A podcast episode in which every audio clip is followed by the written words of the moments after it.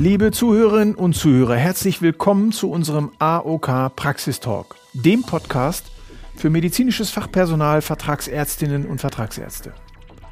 Heute wollen wir über die Behandlungsmöglichkeiten bei Allergien sprechen. Was sind überhaupt Allergien und kann man die Krankheit an der Wurzel packen?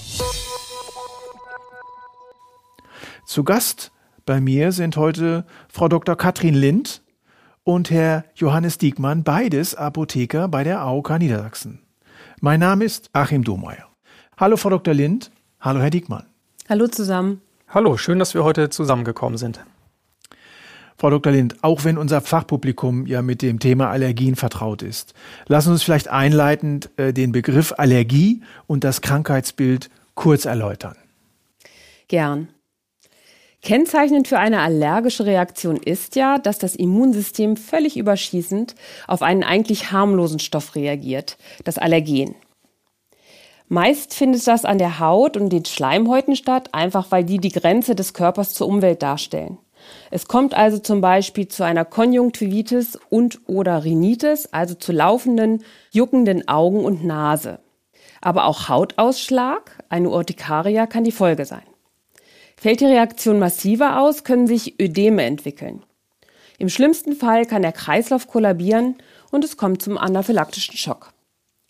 Eine Allergie kann sich leider jederzeit entwickeln. Nach dem ersten symptomlosen Kontakt mit einem Allergie, Allergen wird es vom Immunsystem als fälschlicherweise fremd und damit gefährlich eingestuft.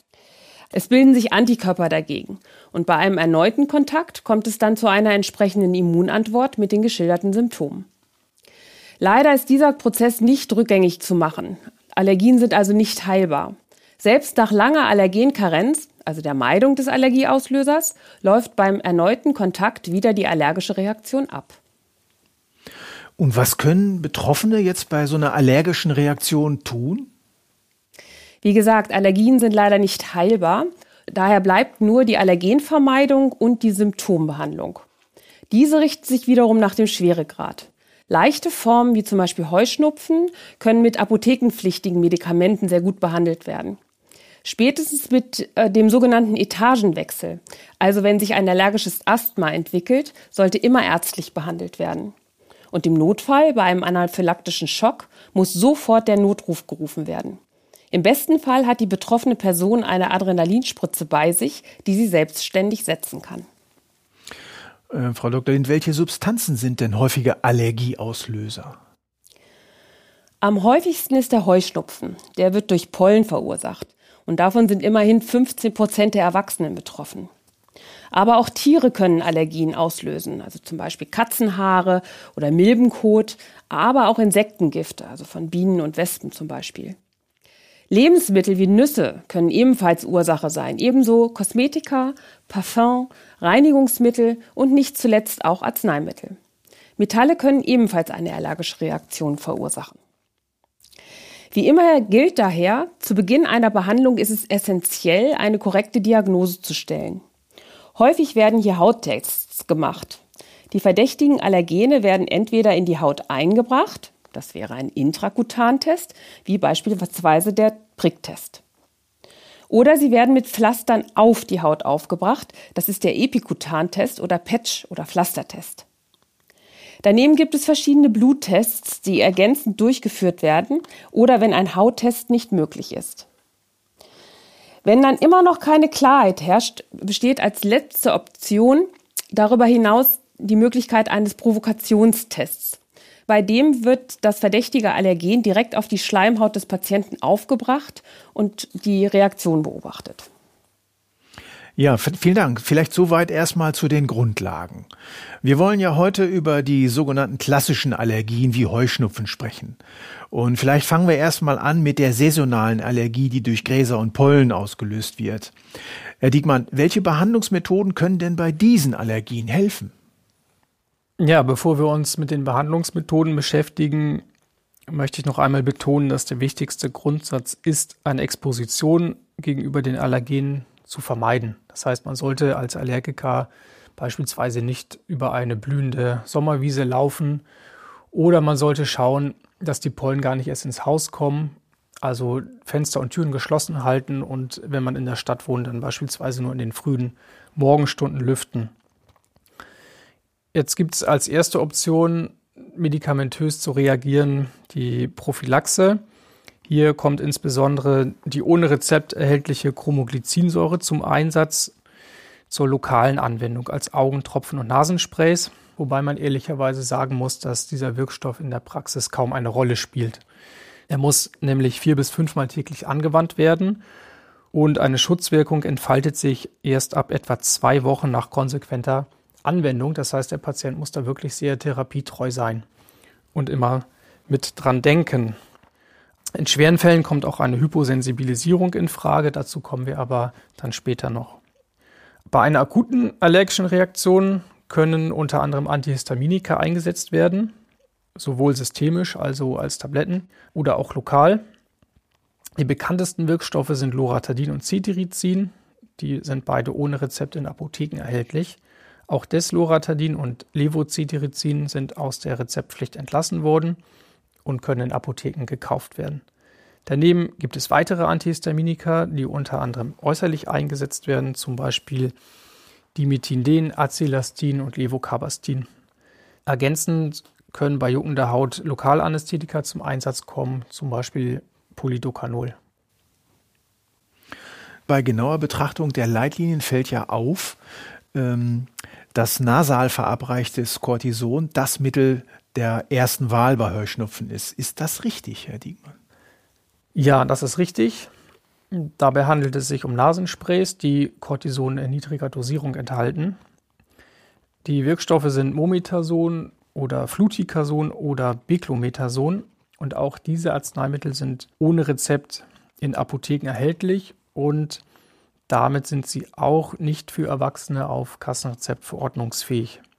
Sie lindern typische nasale Beschwerden wie Verstopfung oder Laufen der Nase, Niesen und Juckreiz stärker als Antihistaminika.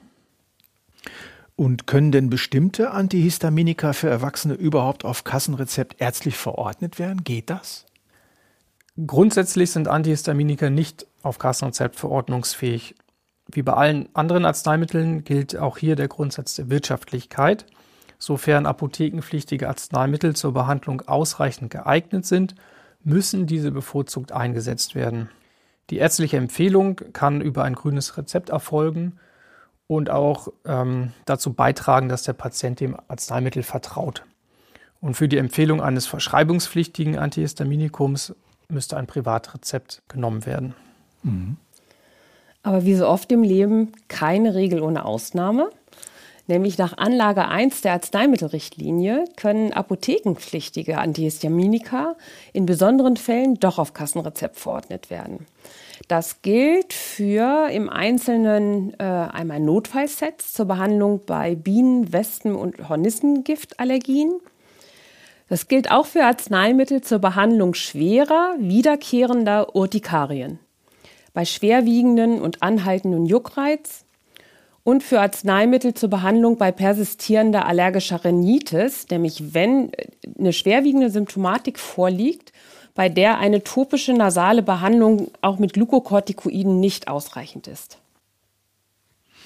Nun haben die Arzneimittelrichtlinien, die haben wir ja bereits in äh, unserer ersten Podcast-Folge behandelt, die hierzu ja ähm, grundlegende Informationen bietet. Um heute nochmal vielleicht etwas tiefer in das Thema zu gehen. Äh, Frau Dr. Lind, verschreibungspflichtige Antihistaminika und Cortisonsprays für Erwachsene, die können also nicht auf Kassenrezept verordnet werden. Das sind ja Fragen, die häufig von den Patientinnen und Patienten gestellt werden und die auch nicht selten zu Unmut führen. Ja, das ist richtig. Hier gilt, wenn alle in der Apotheke ohne Rezept erhältlichen Arzneimittel keine ausreichende Wirksamkeit haben, beziehungsweise wenn sie nicht vertragen werden, dann dürfen verschreibungspflichtige Arzneimittel auf Kassenrezept verordnet werden. Dazu gehören zum Beispiel Fexofenadin und Ebastin als systemisch eingesetzte Wirkstoffe.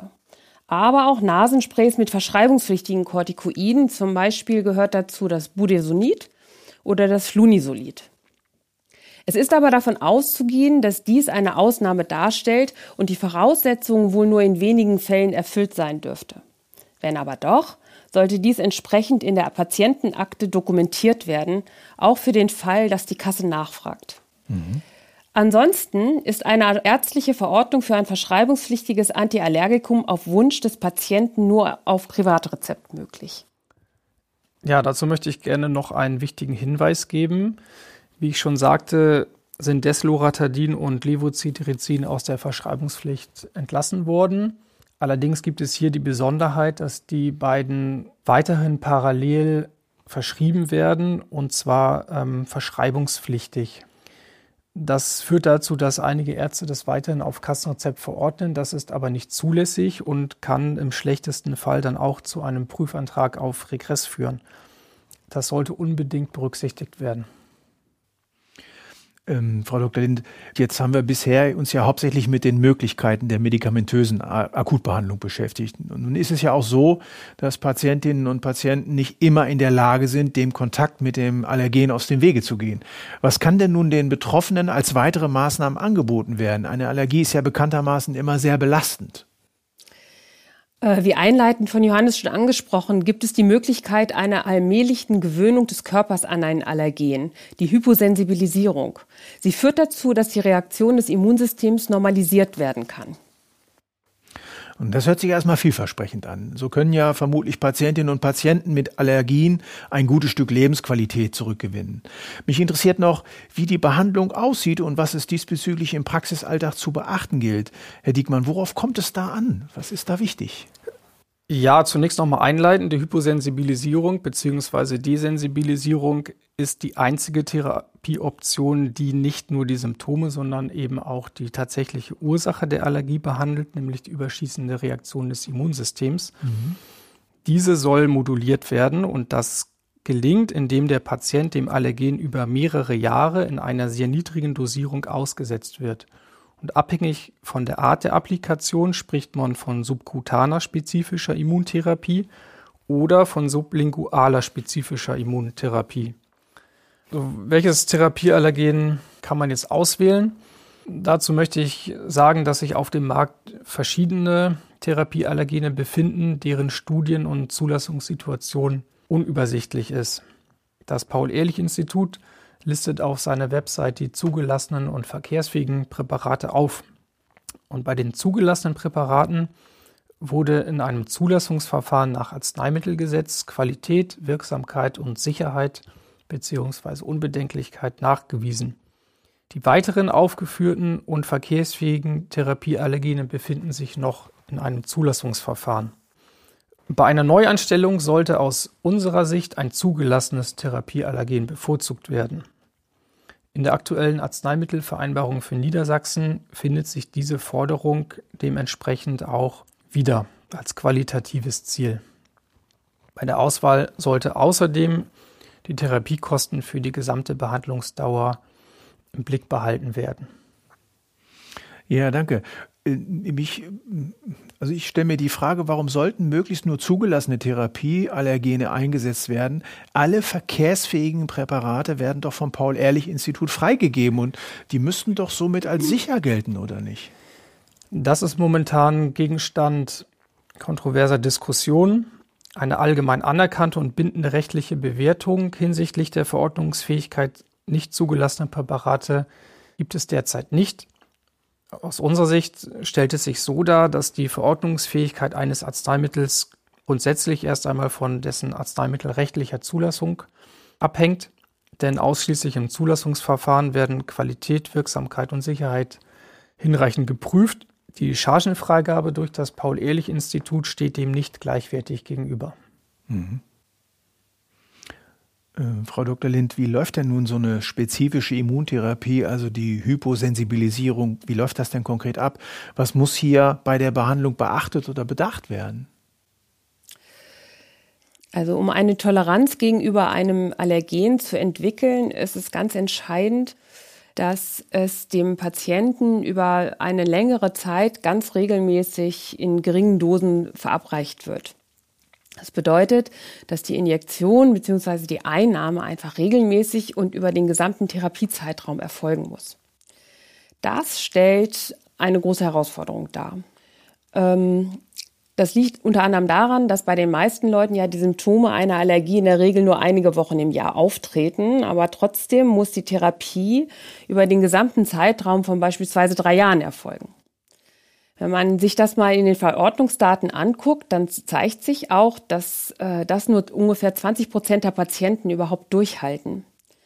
Die Therapietreue ist aber für den Behandlungserfolg entscheidend und sollte von der Praxis unbedingt im Blick behalten werden. Nicht jeder Patient ist hierzu in der Lage.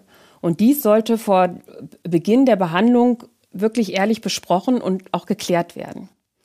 Daher gilt nämlich, wenn die Therapie wirklich durchgeführt werden soll, dann sollte es richtig passieren und der Patient sollte dafür deshalb eng begleitet werden. Bei einer sublingualen Therapie sollte die erste Tablette unter ärztlicher Aufsicht eingenommen werden, auch um gegebenenfalls Nebenwirkungen besprechen zu können. Wird sie gut vertragen, kann die Therapie vom Patienten dann selbstständig durchgeführt werden. Bei einer subkutanen Therapie werden die Spritzen regelmäßig in der Praxis verabreicht und der Patient bleibt im Anschluss nach ca. 30 Minuten zur Beobachtung vor Ort. Damit können bei doch mal ab und zu mal auftretenden anaphylaktischen Reaktionen sofort Maßnahmen eingeleitet werden. In jedem Fall sollten die Patienten engmaschig begleitet werden, um ihre Compliance zu fördern.